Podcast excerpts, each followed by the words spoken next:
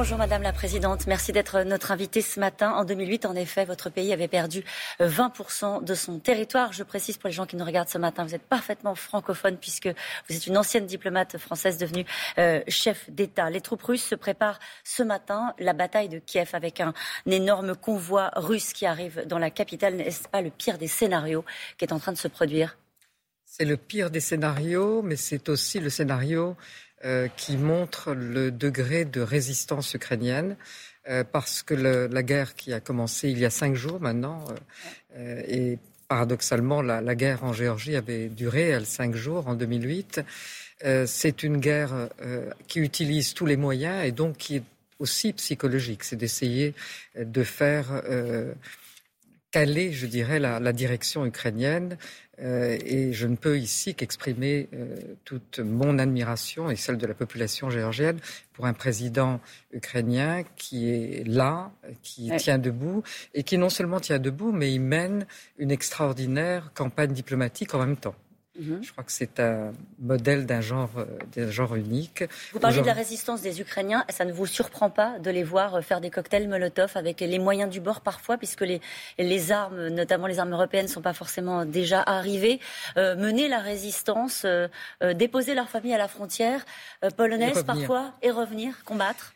Ça, moi, ce qui me surprend, c'est que ça puisse surprendre les Russes, parce qu'ils devraient se souvenir de l'histoire. Euh, et que les Ukrainiens, la résistance ukrainienne s'est battue sur deux fronts euh, contre euh, deux totalitarismes à la fois. Et donc, si on sait cette histoire, on sait qu'il y a en Ukraine une force différente et une organisation. Hmm. Vous connaissez bien les méthodes de Vladimir Poutine. C'est un voisin un peu encombrant. il manie la menace nucléaire. Est-ce que cela vous inquiète? Est-ce que vous êtes de ceux qui prenaient ces menaces au sérieux?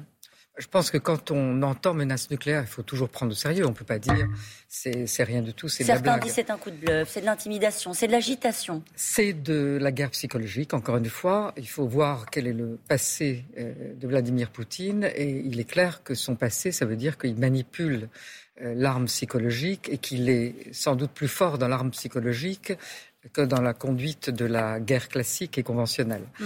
Euh, et ça se voit parce qu'il a assez mal calculé tous ces calculs aujourd'hui ont, ont, tous euh, manifestement été faux.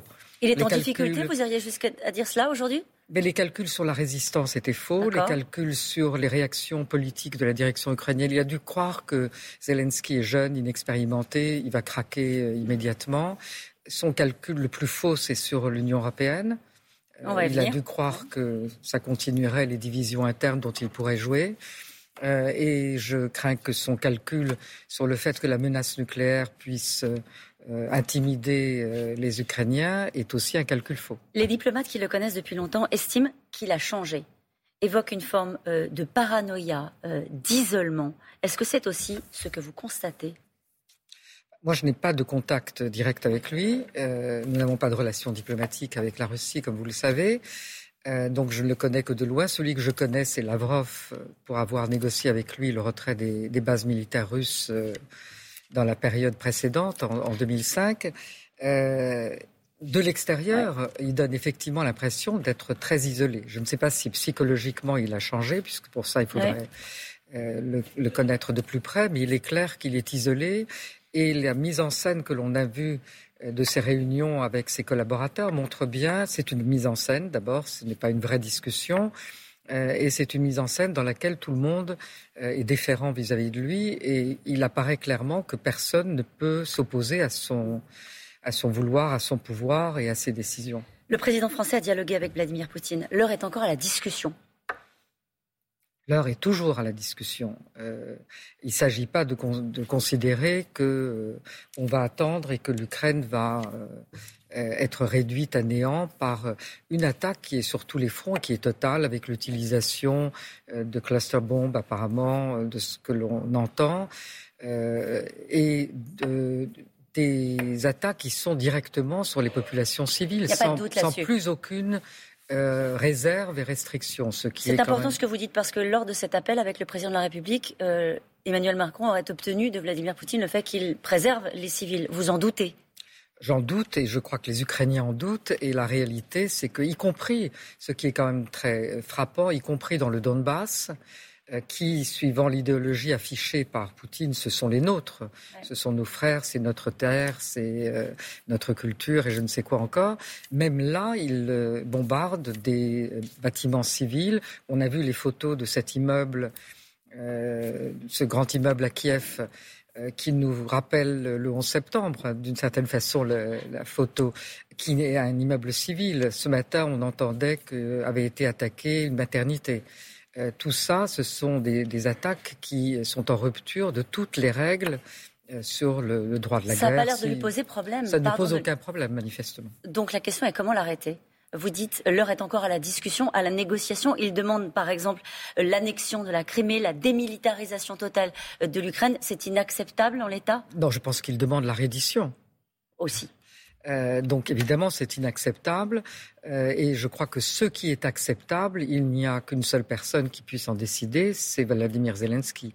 Ce n'est pas euh, à nous, à l'extérieur, quel que soit le soutien qui est apporté, la solidarité, de le pousser à une décision parce que les intérêts ukrainiens, il n'y a que lui qui puisse en juger. En tout cas, vous l'avez dit, l'Europe a réagi avec force en déployant des sanctions économiques très sévères, inédites en proposant aussi l'achat d'armes euh, qui seront envoyées euh, à l'Ukraine.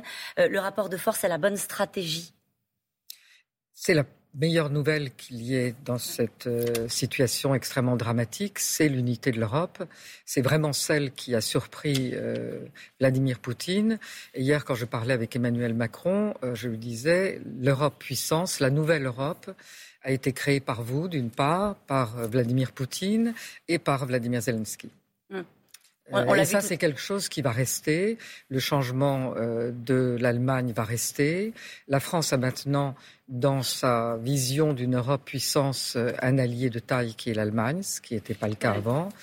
et des alliés, il y en a un qui est pas loin, qui est Charles Michel, et Ursula von der Leyen, qui sont aussi des dirigeants européens beaucoup plus déterminés qu'on n'en a jamais eu. On a vu tout à l'heure cette image qui restera dans l'histoire de Vladimir Zelensky, qui, signait dans son bunker hein, euh, une demande d'adhésion euh, à l'Union européenne. On la voit, cette photo-là. Euh, il faut que l'Europe lui ouvre la porte. Il faut que l'Europe nous ouvre la porte. On va y venir. C'est ce que vous avez demandé aussi au président de la République. Euh, c'est pour ça que je suis là. Je cède, bien entendu, toute la priorité à l'Ukraine. L'Ukraine a acquis la priorité. Euh, il ne s'agit pas d'être euh, en concurrence. Il s'agit simplement de rappeler que nous sommes, avec la Moldavie d'ailleurs, un trio. Il y a aussi les Balkans occidentaux. Euh, et qu'il ne faut pas laisser euh, l'impression à Poutine qu'il y a des maillons faibles qu'il puisse utiliser ensuite. C'est le moment, c'est le moment d'ouvrir la porte à l'Ukraine, à la Géorgie, à, la, Géorgie, à la Moldavie. Qu'est-ce qu'il vous a dit le président de la République quand vous lui avez dit ça? J'imagine que vous l'avez formulé comme ça je lui ai formulé comme ça et je pense que les Européens aujourd'hui pensent comme ça. Euh, alors, je ne suis pas en train de dire qu'ils vont demain matin nous accueillir comme membres à part entière, mais je pense qu'il y a une réflexion qui est entamée sur euh, comment le faire, quelle est la, procédure, et qui n'est plus le langage d'hier, qui était il y a une perspective, il faut se préparer. Euh, et pourquoi les choses ont changé? Parce qu'il y a urgence. Vous vous sentez menacé aujourd'hui? Tout le monde est menacé. Il n'y a pas que nous. Comment ça, tout le monde? L'issue de la bataille en Ukraine, ça sera euh, ou euh, une Russie superpuissante qui ne va pas s'arrêter, le, Poutine dont on dit qu'il a changé euh, et pas quelqu'un qui s'arrêtera comme ça pour montrer son et pour prendre sa revanche sur les sanctions, sur cette unité. Donc on ne sait pas où il ira. c'est pour ça que je dis tout le monde est menacé et personne n'est menacé. mais il est très important que cette union, cette unité ne soit pas euh, une euh, étincelle euh, passagère. Il faut qu'elle soit confortée dans la durée, que ça devienne une stratégie, une vraie politique. Et ça, c'est le grand espoir d'aujourd'hui. Est-ce que dans l'urgence, la Géorgie a besoin de protection de la France, de l'Europe? La protection, la vraie protection, c'est d'être sur les radars, c'est qu'il y ait une attention, c'est que l'on soit présent. C'est pour ça que je suis là et que je suis très reconnaissante d'être reçue hier par Macron, demain par, euh, aujourd'hui par Charles Michel euh, et Ursula von der Leyen, euh, sans doute Stoltenberg, mais il était question qu'il fasse un voyage éclair, donc je ne sais pas comment. et ça, c'est très important. Nous sommes vous là. Vous avez eu le sentiment pendant les années qu'on vous avait pas regardé, qu'on vous a, on s'est dit en 2008, bon, finalement, il s'est arrêté à 20% du territoire, c'est pas si grave c'est la Géorgie, c'est une ancienne république soviétique. Vous avez eu cette impression-là? Oui, et la même chose s'est produite pour la Crimée. Euh, et je crois que le Poutine qu'on a aujourd'hui, il est la résultante d'un certain nombre de reculades. Merci beaucoup d'avoir été notre invitée, Madame la Présidente. Merci à vous.